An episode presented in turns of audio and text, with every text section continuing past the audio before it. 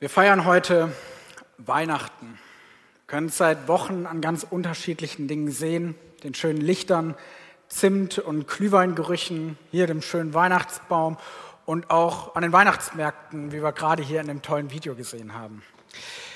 Ich weiß nicht, mit welcher Erwartungshaltung du heute hier in diesen Gottesdienst gekommen bist.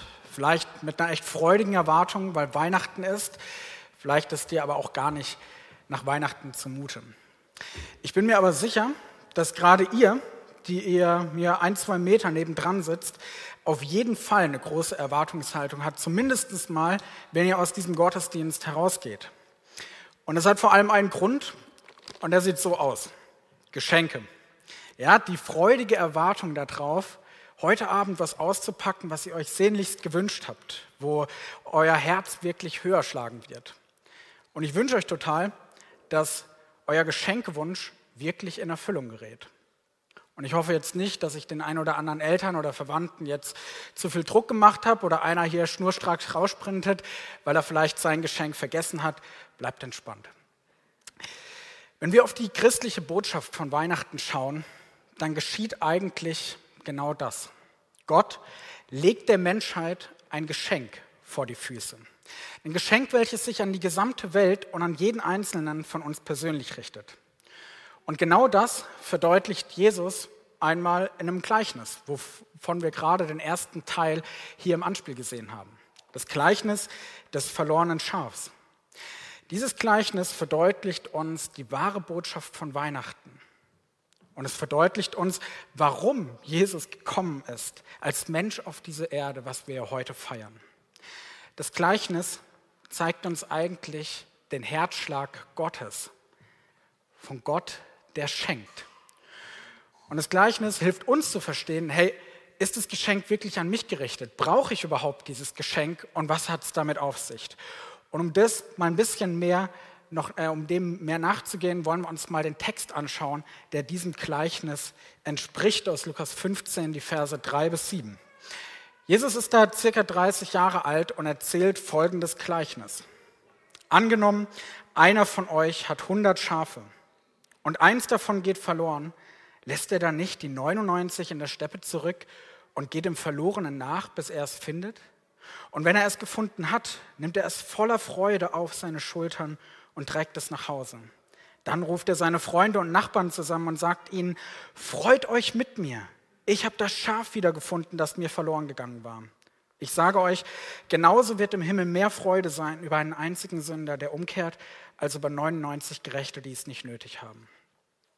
Ja, Jesus führt hier den Hörer nah an seinen Herzschlag.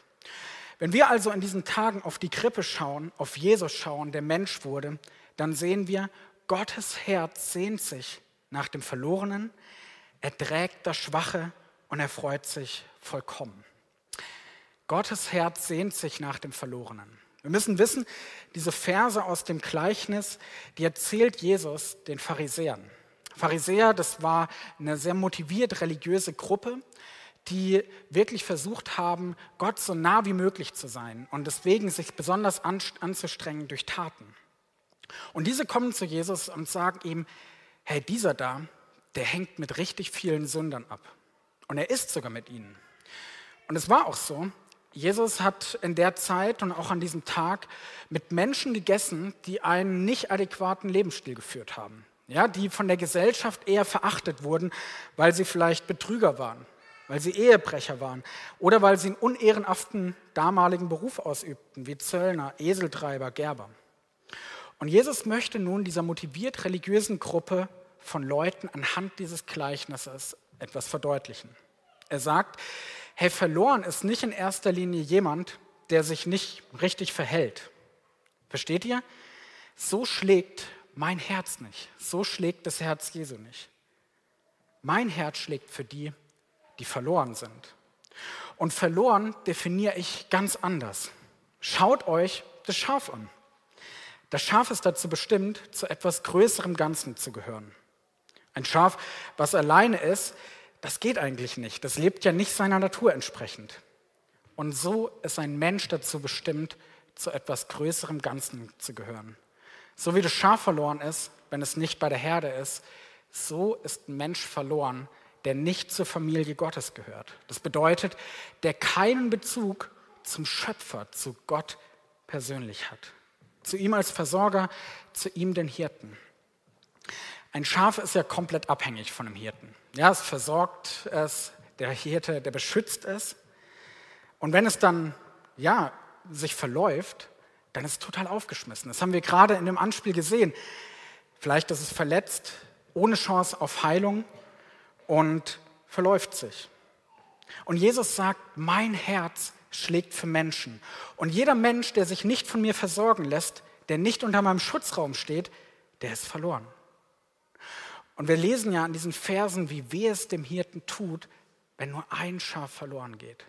Und das Gleichnis sagt hier, so sehr sehnt sich Gott danach, mit Menschen in Verbindung zu leben, die erkennen, hey, hier in diesem Gleichnis geht es um mich. Ich bin das verlorene Schaf. Wenn wir in die Bibel hineinschauen, auch auf die Seiten vor der Geburt Jesu, dann sehe ich dort Menschen, in denen ich mich und vieles, was auch hier im Jahr 2022 vorgekommen ist, wiedererkenne. Ich sehe dort Menschen, die aus Angst heraus falsche Entscheidungen treffen. Ich sehe dort Menschen, die in tiefe Schuld verstrickt sind, durch Fehltritte, Lügen, Verletzung bis hin zum Mord. Ich sehe Menschen, die aus erfahrener Ablehnung oder Mobbing sich immer mehr zurückziehen. Ich sehe Menschen, denen Sorgen so sehr über den Kopf wachsen, dass sie resignieren. Wir sehen Menschen, denen Macht entgleitet und damit anderen schaden. Wir sehen Menschen, die so sehr von anderen verletzt wurden, dass sie sich selbst nichts mehr zutrauen. Wir sehen Menschen, die, äh, die versuchen, Mangel durch eine Sucht zu stillen und trotzdem nicht Befriedigung erfahren. Und Menschen, die versuchen, mit großer Anstrengung ein erfülltes Leben zu leben und irgendwie doch nicht ankommen. Menschen, die einen schweren Verlust oder Tod erlebt haben. Menschen, die nicht genug haben können, während andere leiden. Oder Menschen mit richtig schwierigen Lebens- oder Startvoraussetzungen. Vielleicht hast du dich in der einen oder anderen Sache wiedergefunden. Und Gottes Herz, ja Gottes Botschaft an diese Welt und an dich und mich ist, ich habe genau das gesehen.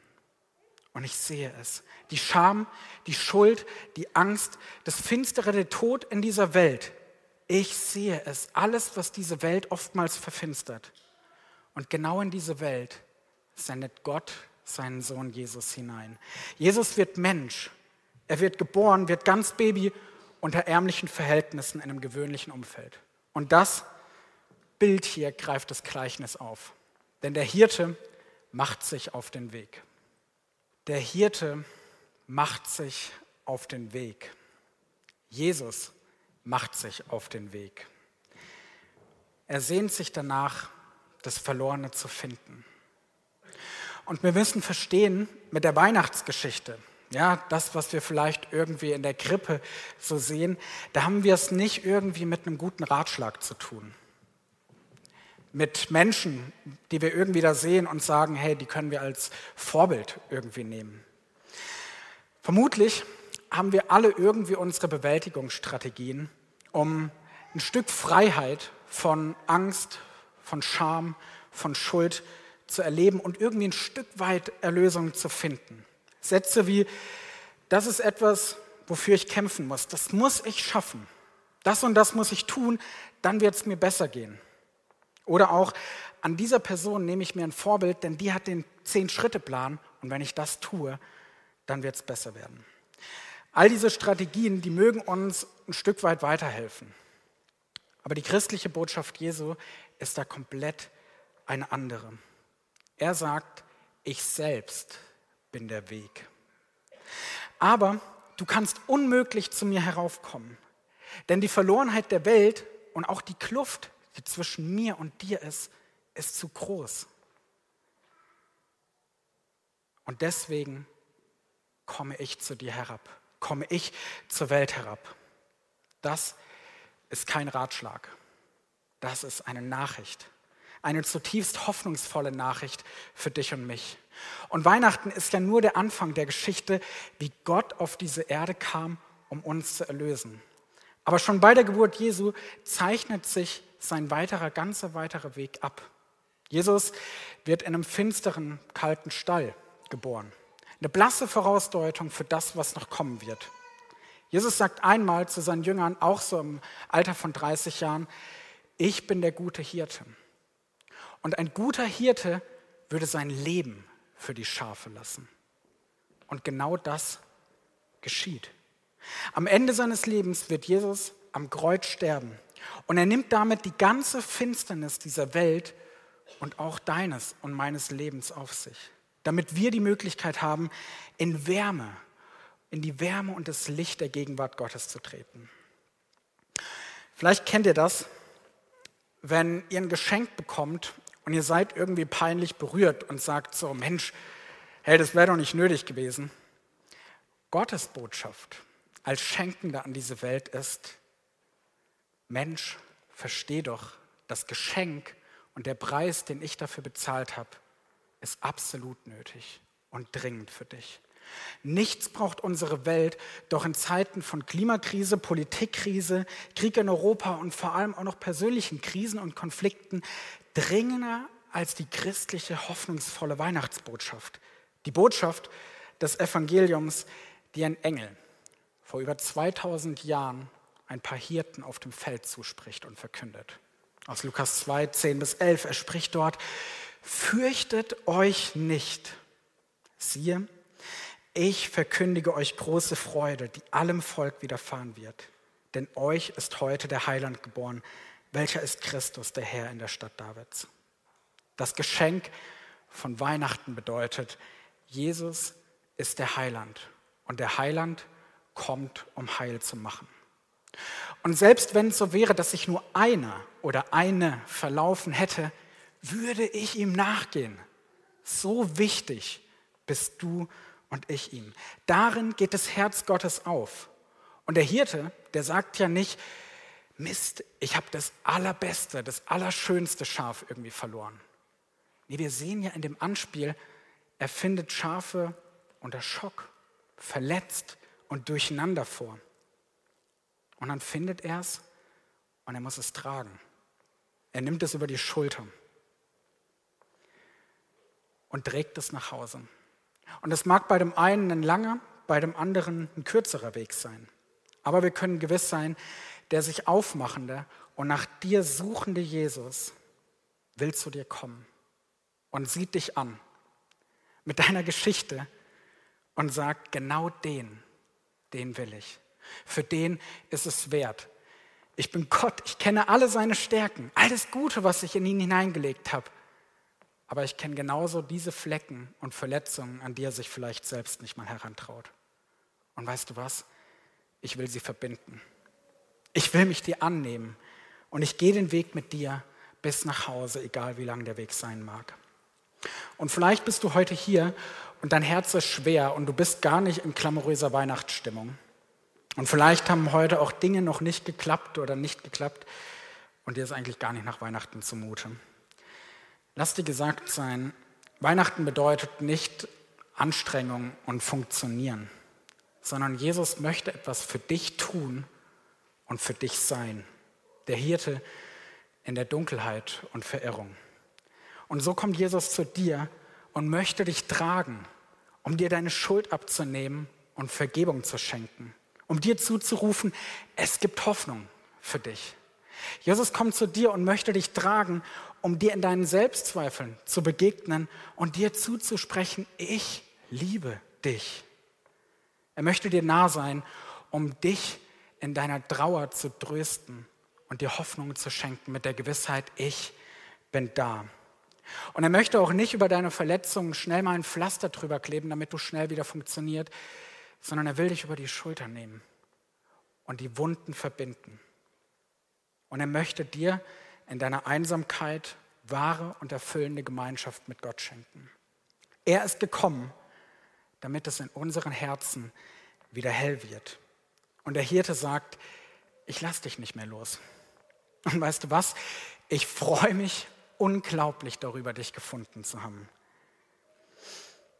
Es ist ja gut möglich, dass wenn du dir vor heute Abend für Geschenke so richtig viel Gedanken gemacht hast, dass du als Schenkender selbst die größte Freude erlebst, wenn du die strahlenden Augen des oder der anderen siehst.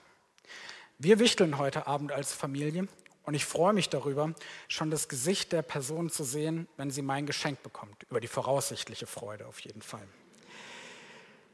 In unserem Gleichnis wird die Freude Gottes beschrieben über jeden und jeder, der kennt, ich brauche Jesus und ich lasse mich von ihm finden, ich lasse mich von ihm beschenken. Ja, das wahre Geschenk Gottes besteht darin, dass Jesus Mensch wurde wie wir, damit wir werden können, was Jesus wurde, Gottes Kind. Und wenn diese Wahrheit eine Person an sich heranlässt, dann bricht ein unglaublicher Jubel im Himmel aus. Und so groß vielleicht euer Fest, so glamourös es sein möchte heute Abend, der Jubel über die Person, die sich finden lässt von Jesus, wird unglaublich viel größer sein. Jesus lässt die Pharisäer, die ja wirklich moralisch besseres Leben führen als die Zöllner oder Prostituierte, tief in sein Herz blicken. Aber eigentlich hält er ihnen einen Spiegel vor und sagt ihnen, hey ihr Pharisäer, ihr benötigt dieses Geschenk ganz genauso wie die, die einen nicht so adäquaten Lebensstil führen. Versteht ihr? Mein Geschenk ist für alle und wird von allen dringend gebraucht. Wenn wir also auf das Geschenk Gottes blicken in der Krippe und Jesus ansehen, dann blicken wir direkt in das Herz Gottes hinein. Und wir alle stehen vor der Frage, wie reagieren wir darauf? Wie reagieren wir auf dieses Geschenk, auf diese gute Nachricht? Wie reagierst du auf diese gute Nachricht? Was machst du mit der unbändigen Liebe Gottes, die alles auf sich genommen hat, damit du gefunden werden kannst? Möchtest du dein Herz aufmachen für diese Liebe? Möchtest du gerettet werden? Dann will ich dir wirklich Mut machen, dich im Gebet an Jesus zu wenden, wie Sina das als Schaf das vorhin gemacht hat und um Hilfe gerufen hat. Der Hirte wird kommen. Und wenn du merkst, Gott arbeitet an dir, dann denk darüber nach, wie möchtest du auf diese Nachricht reagieren? Denn von Jesu Geburt an bis heute gibt es ganz unterschiedliche Reaktionen auf dieses Geschenk. Menschen, die sagen, Jesus ist mir egal und die ihn sogar verfolgen. Aber im Laufe des Lebens von Jesus folgen immer mehr Personen ihm nach. Und nach seinem Tod und seiner Auferstehung wird eine große Bewegung daraus, die bis heute anhält. Menschen, die Jesus anrufen, ihm nachfolgen, sich von Jesus tragen lassen, ihn als Hirte ansehen und als König anbeten. Und ich möchte uns heute Abend ganz bewusst dazu einladen, den König der Könige anzubeten und den Hirten, der sich uns nah, naht und tragen möchte, der uns aus unserer Verlorenheit, aus der Finsternis dieser Welt befreien möchte. Und wenn du das von Herzen sagen kannst, dann wollen wir wirklich jetzt in ja, den kommenden Liedern diesen König anbeten. Und ich möchte jetzt mit ihm reden, ich möchte beten und dann gehen wir in den Lobpreis über.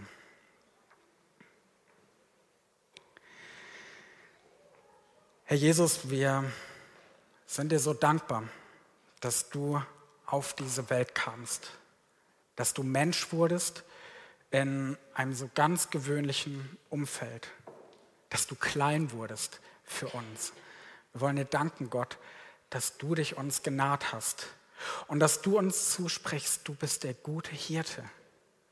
Und wir wollen dir danken, dass du kamst an Weihnachten, an Weihnachten und dein Leben für uns gelassen hast, damit wir nicht allein in Finsternis und Verehrung bleiben müssen, sondern von dir getragen nach Hause gehen dürfen. Und heute wollen wir den Blick auf dich heben und dir sagen, du bist es wert. Du bist der Hirte, du bist der König und dir gebührt alles Lob. Und wir wollen in das Lob der Engel mit einsteigen. Amen.